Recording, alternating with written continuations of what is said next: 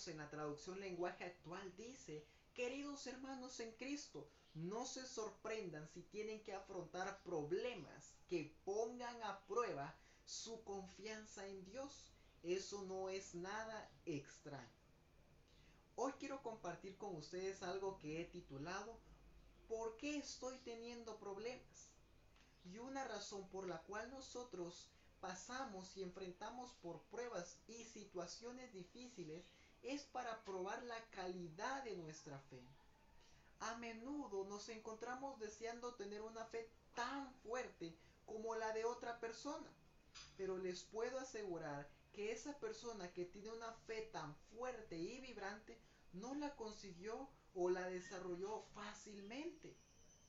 Así como los músculos se desarrollan a través del ejercicio, la fe firme proviene del horno de la Así que nadie que haga algo de valor para Dios ha recorrido un camino fácil. Hacer grandes cosas para Dios requiere carácter y el carácter se desarrolla al pasar por las pruebas de la vida y permanecer fieles al Señor a través de las mismas. Y sabe, nosotros nos asombraríamos al ver el entrenamiento de los soldados élite, estos están preparados para todo. Y lo mismo quiere el Señor de nosotros como sus hijos, que estemos preparados para todo tipo de situación. ¿Y cómo lo vamos a lograr o cómo vamos a alcanzar eso? Es a través de las pruebas, es a través de las situaciones difíciles en las cuales nosotros crecemos espiritualmente y nuestra fe aumenta, nuestra fe crece.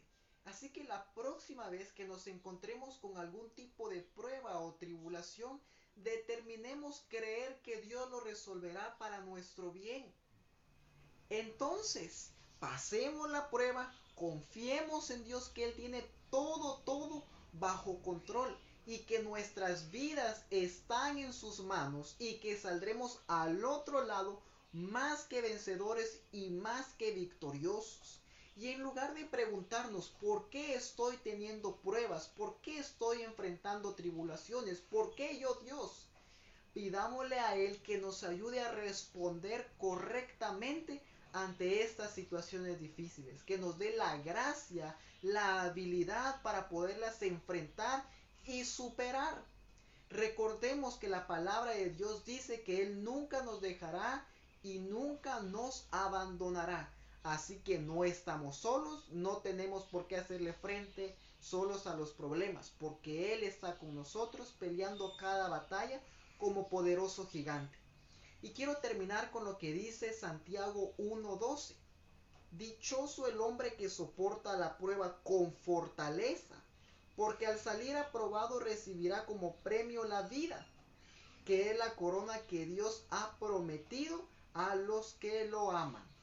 Así que ánimo y a seguir confiando en que Dios tiene todo bajo control y está peleando nuestras batallas. Dios les bendiga.